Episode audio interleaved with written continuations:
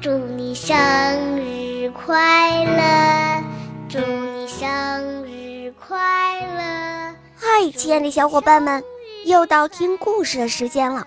今天是一位小朋友的生日，他叫张依依，我们一起来听听他的声音吧。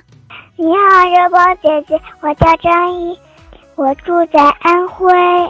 一月二十二号是我四岁的生日，我想点播一个故事，故事名字叫《篮球减肥》。我喜喜欢小肉波童话《萌猫森林记》。小宝姐姐，我我好想听你故事，我每天晚上都听你的故事。嗯，小宝贝，祝你生日快乐！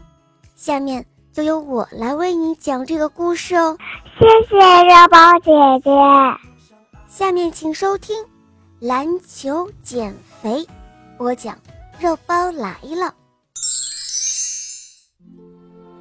当篮球减肥会变成什么样子呢？还能不能打呢？一起来听听篮球减肥的故事吧。球赛结束了，运动员和观众们都走光了。体育馆里安静了下来，顽皮的篮球从筐子里跳了出来，在球场上滚来滚去的。不小心，他碰醒了靠在墙角上睡觉的标枪。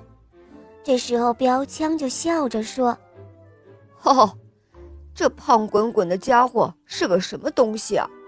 篮球听了之后，很讨厌这种不礼貌的话。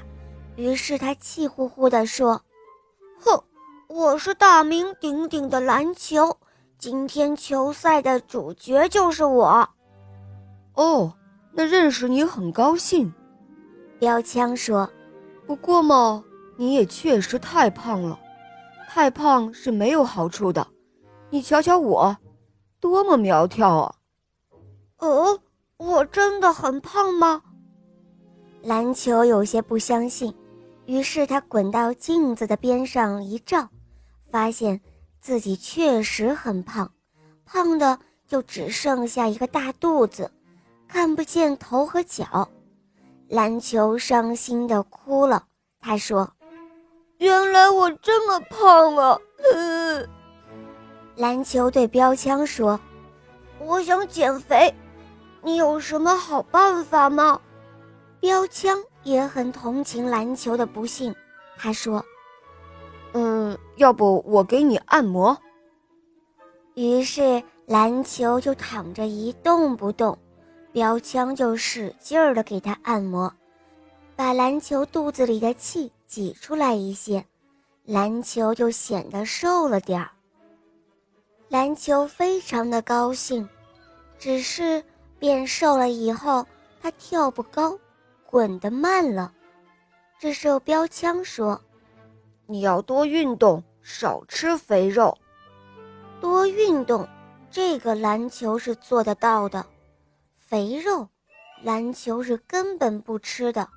因此，篮球充满了信心，不用多久，一定能够变得像标枪那样苗条了。”运动员来体育馆练球了。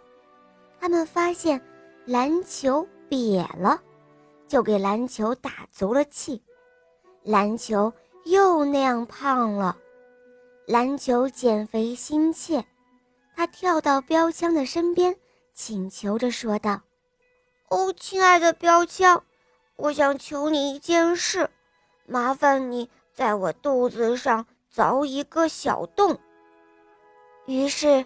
标枪帮了篮球这个忙，篮球肚子里的气消了，转眼间，篮球苗条的像半个月牙。篮球对着镜子照了又照，多么苗条啊！